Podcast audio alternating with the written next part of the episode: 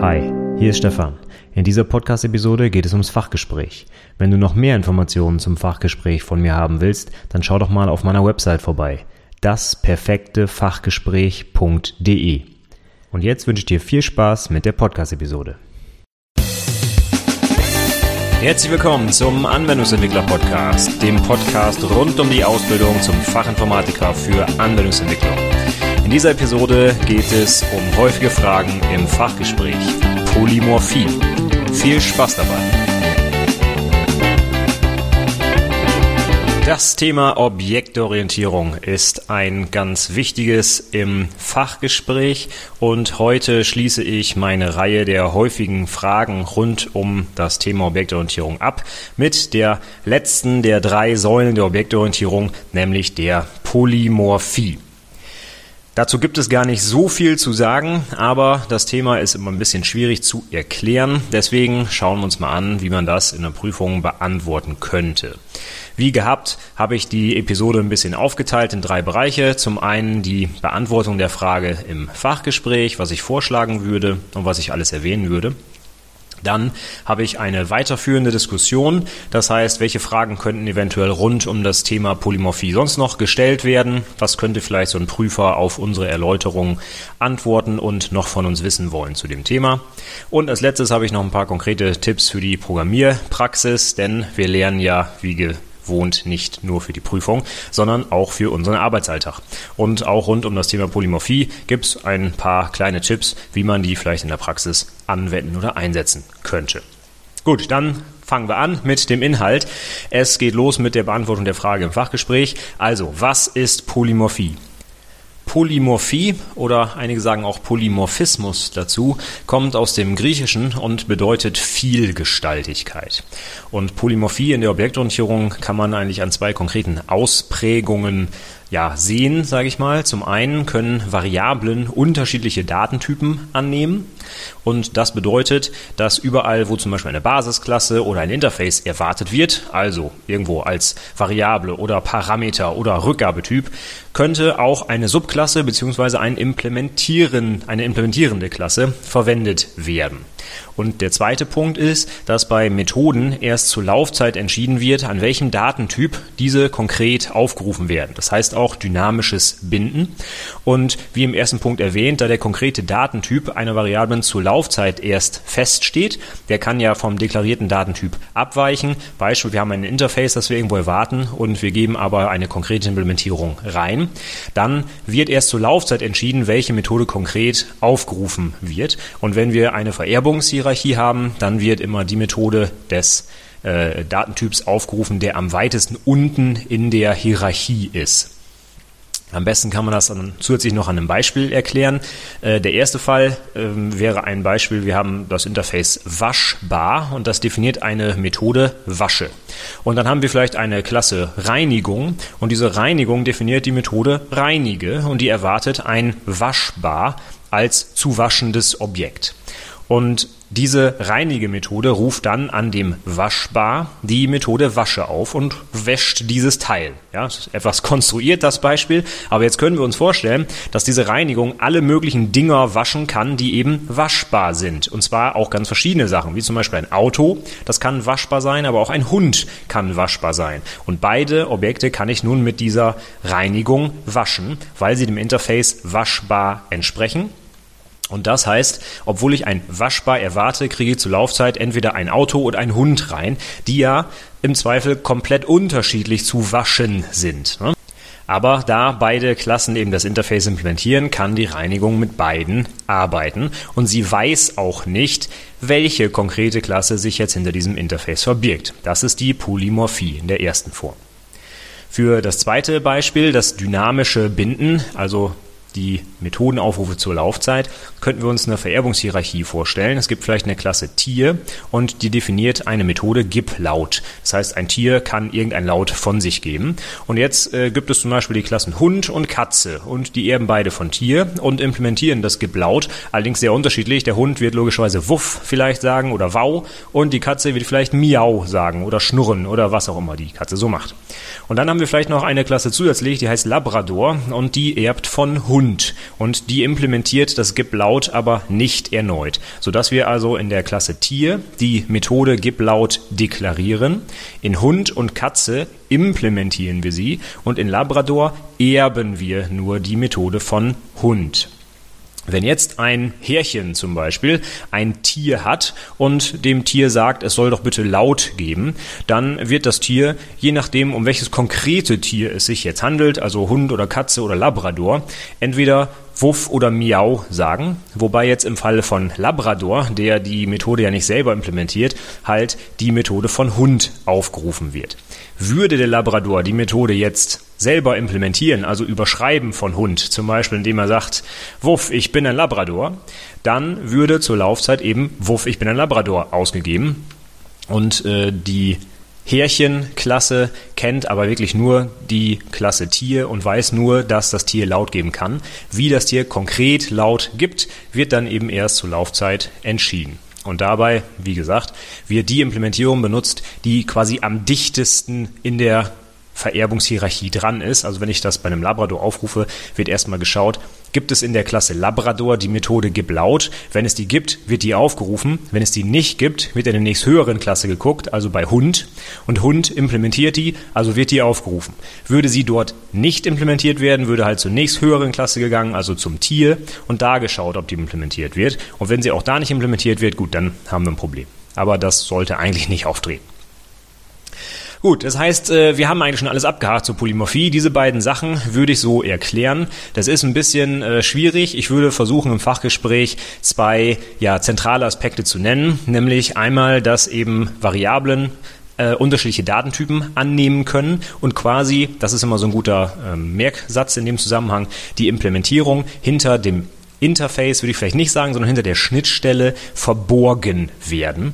Und das zweite ist eben dieses dynamische Binden. Das heißt, dass die Methoden erst zur Laufzeit aufgerufen werden an dem konkreten Objekt, was hinter dieser Schnittstelle steckt und eben nicht an der deklarierten Klasse oder Interface. Dann wären wir mit dem ersten Teil durch. Also so würde ich die Frage im Fachgespräch beantworten. Und jetzt würden normalerweise auch sicherlich noch die eine oder andere Frage vom Prüfungsausschuss hinten dran gestellt werden, wie zum Beispiel die erste Frage. Was ist denn überhaupt ein Interface? Ich hatte es gerade schon gesagt, man sollte vielleicht bei der Erklärung nicht unbedingt von Interface sprechen, denn Interface ist ja in vielen objektorientierten Programmiersprachen ein feststehender Begriff, zum Beispiel in Java und C Sharp, da ist ein Interface eben so ein Ding, was es da gibt. Und wenn ich aber einen abstrakten Begriff Interface meine, im Sinne von, was kann ich denn mit so einem Objekt tun, also dessen Schnittstelle meine, dann sollte ich auch diesen allgemeinen Begriff Schnittstelle benutzen und nicht Interface, weil der eben für bestimmte Programmiersprachen konkret mit einem ja, äh, bestimmten Sprachbestandteil verknüpft ist und das gibt es allerdings nicht in allen Programmiersprachen. In Ruby zum Beispiel gibt es das Konzept eines Interfaces gar nicht. Da, wenn wir da von Interfaces reden, meinen wir halt einfach nur quasi die API des Objekts. Also was kann ich da aufrufen? Was für Methoden gibt es dort? Und ähm, deswegen würde ich bei der allgemeinen Beschreibung eher von Schnittstelle sprechen, denn das Konzept eines Interfaces gibt es nicht in allen Programmiersprachen. Gut, aber wenn die Frage kommt, was ist denn jetzt ein Interface, dann könnte, man sagen, Interface ist ein Sprachkonstrukt, das es in vielen objektorientierten Sprachen gibt.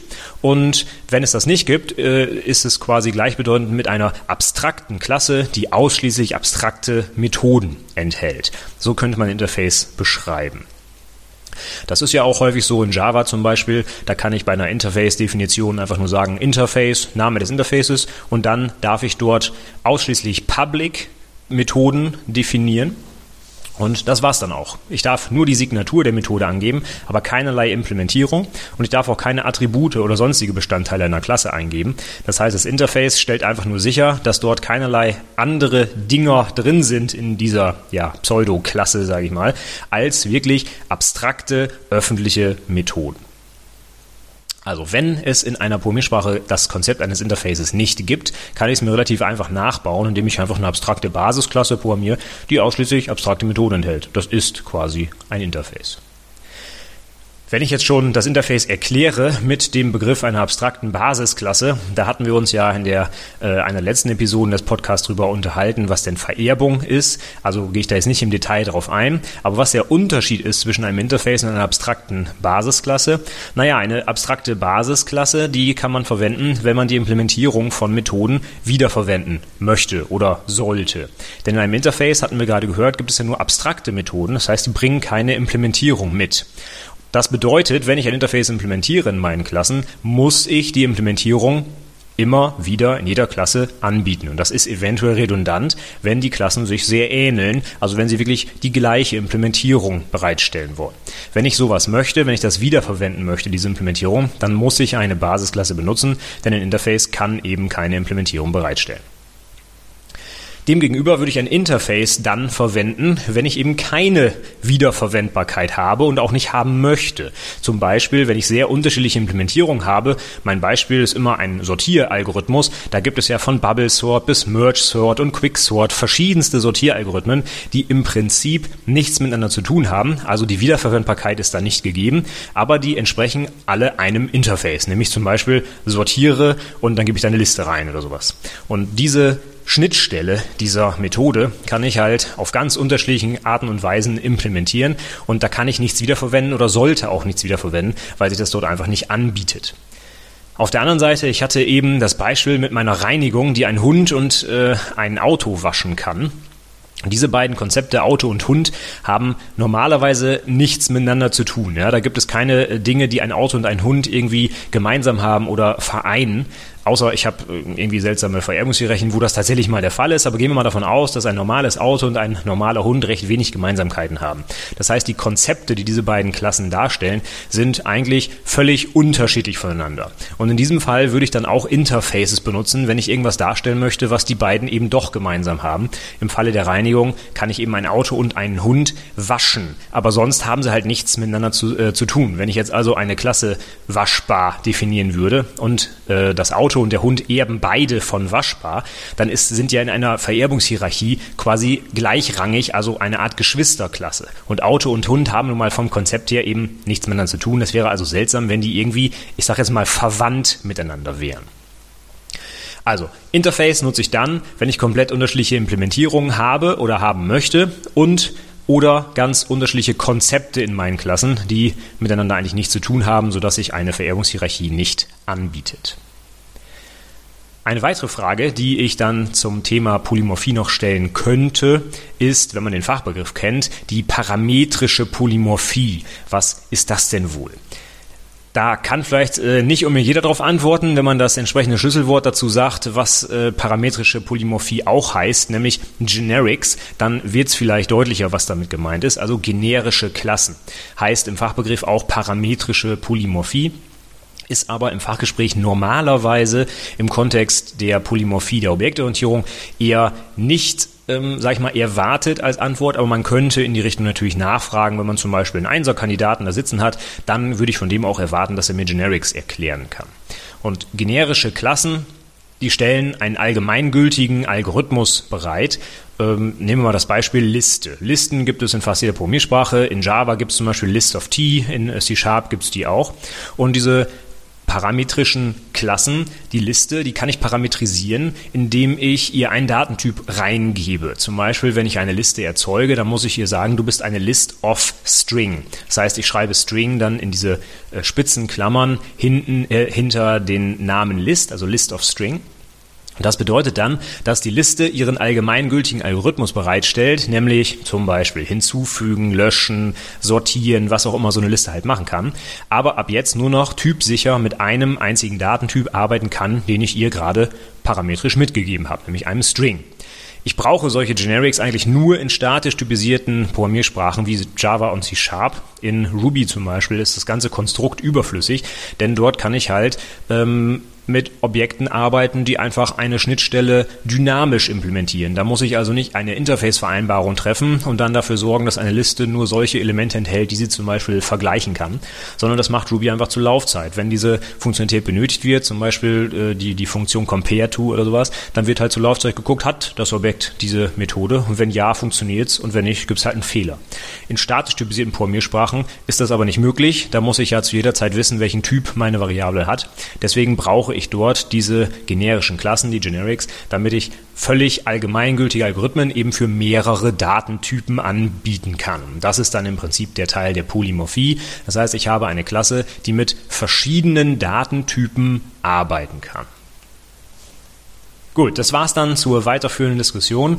Das ist äh, alles, was mir so eingefallen ist, was man sonst noch so fragen kann. Man kann sicher zum Thema Polymorphie noch auf die eine oder andere Art und Weise dort einsteigen in die Diskussion. Also was es jetzt für Vorteile hat oder wie gesagt, was ist denn der Unterschied zwischen abstrakter Klasse und Interface und solche Sachen. Kann man sich natürlich verschiedenste äh, Fragen zu ausdenken. Aber wenn man dieses Konzept verstanden hat und so erklären kann, wie ich es gesagt habe, ich glaube, dann kommt man auch mit solchen Fragen ganz gut klar. So, dann schließen wir die Episode mit ein paar konkreten Tipps für die Programmierpraxis. Da gibt es einen schönen Merksatz, und zwar programmiere immer gegen Abstraktionen und niemals gegen Implementierungen. Was bedeutet das? Wenn wir jetzt gelernt haben, was ein Interface ist, dann muss ich in meiner Programmierung darauf achten, wenn ich mich auf externe Komponenten in irgendeiner Weise verlasse, also wenn ich eine Abhängigkeit einführe, dann sollte ich diese Abhängigkeit nie an eine konkrete Klasse hängen, sondern immer an deren Abstraktion, also am besten an ein Interface oder halt an eine abstrakte Basisklasse. Gehen wir mal zurück auf das Beispiel Härchen und Tier. Wenn sich ein Härchen darauf verlässt, dass es einen Hund hat, dann kann ich dieses Härchen niemals mit einer Katze ausstatten, weil die Programmiersprache ja prüft, oh, das müsste ein Hund sein, ist aber eine Katze, geht also nicht. Wenn ich dem Härchen aber die abstrakte Basisklasse oder das Interface Tier gebe, dann kann ich dieses Tier zur Laufzeit entweder als Katze oder als Hund oder als Kanarienvogel oder was auch immer ähm, ausprägen. Und das Härchen kann also mit beliebigen Tieren arbeiten. Hätte ich das mit einem Hund gemacht, dann kann er halt nur mit einem Hund arbeiten und mit sonst nichts. Und das erkennt man immer sehr gut da, äh, daran, dass man dagegen verstoßen hat, an dem Schlüsselwort new. In den meisten Programmiersprachen wird halt new benutzt, um ein neues Objekt zu erzeugen, eine neue Instanz einer Klasse. Und hinter dem new, beziehungsweise vor dem new, je nachdem in welcher Sprache ich bin, muss ich halt diesen Klassennamen schreiben. Das heißt, beim Härchen hätte ich halt sowas wie ähm, this.tier gleich new Hund ja? Und dieses New Hund, das ist quasi die harte Verdrahtung mit der Klasse Hund. Das werde ich später nie wieder los. Wenn ich mich stattdessen eben auf das Interface oder die abstrakte Basisklasse Tier beschränke, dann kann ich halt alle möglichen Tiere akzeptieren und nicht eben nur den Hund. Dieses Prinzip, dass ich mich auf also niemals auf konkrete Klassen, sondern immer auf ihre Abstraktionen verlassen sollte, ähm, nennt man auch Dependency Inversion Principle. Das ist das D in den Solid Principles. Die sind auch in den Show Notes natürlich wieder verlinkt. Dazu habe ich auch äh, vor kurzem auf dem Blog einen kleinen Artikel beigesteuert, äh, weil wie man Dependency Injection, Dependency Inversion und Inversion of Control, alles Begriffe, die in diesem Zusammenhang häufig auftreten, voneinander mal abgrenzen kann. Da habe ich ein paar interessante Artikel verlinkt. Das sollte man, wenn man in Richtung 1 tendiert für die Abschlussprüfung, durchaus kennen und auseinanderhalten können dann würde ich, wenn ich vor der Entscheidung stehe, ob ich ein Interface oder eine Basisklasse benutzen sollte, normalerweise immer dem Interface den Vorzug geben. Die einzige Ausnahme, wenn ich wirklich eine Basisklasse benutzen möchte, ist, wenn ich etwas habe, was ich wiederverwenden kann. Also wenn ich Attribute oder eine Implementierung von Methoden wirklich wiederverwenden kann. Interfaces haben ja den Nachteil, das hatte ich schon gesagt, dass ich alle Methoden mehrfach eventuell implementieren muss. Wenn ich diese Implementierung tatsächlich für alle meine Klassen identisch habe und es mir wirklich nur um die Wiederverwendung geht, dann kann ich eine Vererbungsbeziehung eingehen und diese implementierte Methode in die Basisklasse packen, damit ich sie nicht redundant implementieren muss. Aber immer dran denken bei der Programmierung, die Vererbung ist die stärkste Beziehung. Ich kann in den meisten Programmiersprachen nur von einer einzigen Klasse erben und wenn ich das tue, dann war es das. Ich kann nicht einfach eine zweite hinzufügen und die Vererbung wieder rauszunehmen wird auch sehr schwierig. Deswegen darauf achten, muss ich wirklich eine Vererbung machen oder kann ich es auch etwas loser koppeln mit einem Interface? Und dann würde ich mich normalerweise erstmal für ein Interface entscheiden, außer ich habe etwas, das, es wiederverwend, äh, das man wiederverwenden kann. So, jetzt ist die Frage, wir haben es eben in den äh, Beispielfragen schon gehört, Unterschied zwischen Interface und abstrakter Basisklasse. Es haben ja beide Konzepte so ihre Vor- und Nachteile. Die abstrakte Klasse ist halt eine starke Bindung mit der Vererbungsbeziehung. Das Interface kann ich zwar mehrfach implementieren, muss es aber auch implementieren, weil ich eben keine Implementierung wiederverwenden kann. Jetzt gibt es in der Praxis ein häufiges Muster, was auch gerne eingesetzt wird, was die Vorteile von beiden Varianten so ein bisschen kombiniert. Und zwar verlasse ich mich in meinem Code auf ein Interface, das heißt, ich habe eine ganz lose Kopplung an dieses Interface und habe jetzt aber vielleicht mehrere Klassen, die dieses Interface implementieren. Und da möchte ich jetzt aber nicht meine Methoden redundant implementieren, weil die sehr ähnlich sind zum Beispiel oder identisch sogar. Das heißt, ich kann jetzt eine abstrakte Basisklasse definieren, die das Interface implementiert und mir die Standardimplementierung von allen oder bestimmten Methoden vorgibt. Wenn wir mal zurückgehen zu unserem Beispiel Tier, dann könnte ich vielleicht ein Interface Tier definieren, was diese gib-laut-Methode hat. Und jetzt habe ich vielleicht eine Klasse Hund und diese Klasse Hund, die ist abstrakt und erbt vom Interface Tier und implementiert die gib-laut-Methode vielleicht als wuff oder wow. Und dann kann ich hergehen, hatten wir eben auch das Beispiel Labrador und Pudel und Dackel und was auch immer. Die lasse ich alle von Hund erben. Dann kann ich in meiner Härchenklasse mich auf ein Tier verlassen und dahinter verbirgt sich dann halt vielleicht zur Laufzeit eine Klasse Labrador, die die Implementierung von gib laut von Hund erbt. Das heißt, ich habe beide Sachen kombiniert. Ich habe die lose Kopplung an ein Tier, aber ich habe die Wiederverwendbarkeit meiner gib laut Methode dadurch, dass ich in der Klasse Hund die Tier implementiert, diese Implementierung vorgebe und meine konkreten Hunde, also Labrador, Pudel und so weiter, diese Implementierung dann erben können und wiederverwenden können. So, und zuletzt habe ich noch ein kleines Beispiel aus der Praxis, woran man auch sieht, dass man die Objektorientierung vielleicht nicht so ganz verstanden hat. Dazu gibt es auch ein schönes Pattern und das heißt Replace Conditional with Polymorphism. Das ist ein Refactoring, das sich der Martin Fowler ausgedacht hat oder zumindest dokumentiert hat in seinem Buch Refactoring. Und das erkennt man daran, dass man in seinem Code irgendwo ein Switch-Statement benutzt. Switch-Statements, das sind ja diese erweiterten if-Abfragen, sage ich mal, wo man eine Mehrfach-Fallunterscheidung machen kann. Und in den meisten Fällen in der Objektorientierung kann man diese Switch-Statements loswerden, indem man sie durch Polymorphie ersetzt. Beispiel, ich habe vielleicht irgendwo eine äh, Klasse Land, sage ich mal. Und diese Klasse Land hat äh, unterschiedliche Mehrwertsteuersätze für jedes Land zum Beispiel. Und wenn ich jetzt irgendwo ein Switch-Statement mache, Switch auf Land und dann sowas mache wie Case Deutschland, dann Mehrwertsteuersatz 19. Case Großbritannien, dann Mehrwertsteuersatz, keine Ahnung, ich weiß gar nicht, was der Mehrwertsteuersatz da ist. Auf jeden Fall kann man sich vorstellen, wohin das geht. Wenn ich dieses Switch-Statement mir anschaue, dann habe ich immer ein Problem, denn wenn jetzt neue Länder dazukommen, dann muss ich dieses Switch-Statement erweitern. Das bedeutet, obwohl ich ein neues Land hinzufüge, was vielleicht mit dieser Unterscheidung der Mehrwertsteuer normalerweise nichts zu tun hat, muss ich trotzdem an diesen Code ran und den anpassen. Und das muss ich wissen. Und wenn ich das vergesse, dann habe ich vielleicht einen Fehler in meinem Programm. Ich habe irgendwo eine Klasse hinzugefügt, aber ich habe vergessen, dieses Switch-Statement in einer ganz anderen Klasse anzupassen. Das ist schlecht. Deswegen sollten wir das Ganze so umstellen, dass wir wir zum Beispiel nicht das Switch auf äh, den Landnamen oder sowas machen, sondern dass die Klasse Land einfach eine Methode hat, get Mehrwertsteuersatz oder sowas. Und die wird dann eben polymorph in den einzelnen Ländern, Deutschland, Großbritannien, was auch immer, überschrieben und gibt immer den korrekten Mehrwertsteuersatz für eben dieses Land zurück. Das heißt, mein Switch-Statement wird komplett überflüssig. Da steht dann einfach nur drin, ich weiß es nicht, Rechnungsbetrag gleich Land.get Mehrwertsteuersatz mal Rechnungsbetrag oder sowas. Und jede einzelne Klasse der Länder implementiert diese Methode und gibt halt einen unterschiedlichen Wert zurück. Das bedeutet jetzt aber, wenn ich eine neue Klasse hinzufüge, ein neues Land, dann muss ich nur diese eine Methode überschreiben mit dem korrekten Wert, den ich da zurückgeben muss. Und dann funktioniert meine Fallunterscheidung automatisch. Beziehungsweise ich brauche keine Fallunterscheidung mehr, denn das ist jetzt quasi durch Polymorphie ersetzt worden. Das ist also ein schönes Beispiel, wo ich Polymorphie benutzen kann, um tatsächlich meinen Code schöner zu machen. Und nicht nur schöner, sondern auch weniger fehleranfällig, weil ich halt dieses Switch-Statement nicht ständig erweitern muss, sondern einfach nur eine neue Klasse hinzufügen muss, ohne bestehenden Code, nämlich dieses Switch-Statement, anzupassen. So, das war's dann für die heutige Episode. So viel zum Thema Polymorphie. Damit haben wir jetzt die Reihe Objektorientierung abgehakt und könnten dann zum nächsten Thema übergehen. Vielleicht Datenbanken oder Stundensatz oder sonst irgendwie was, was häufig vorkommt. Das werde ich mir nochmal überlegen.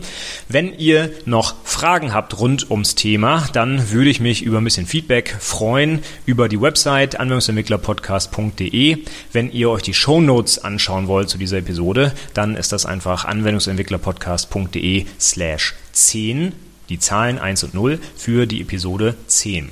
Ich würde mich auch über eine Weiterempfehlung freuen, also schickt die Links einfach rum an eure Freunde oder äh, andere Azubis, die ihr kennt oder empfehlt mich auf Facebook oder Twitter weiter oder wie auch immer. Gerne könnt ihr mir auch ein Review bei iTunes hinterlassen.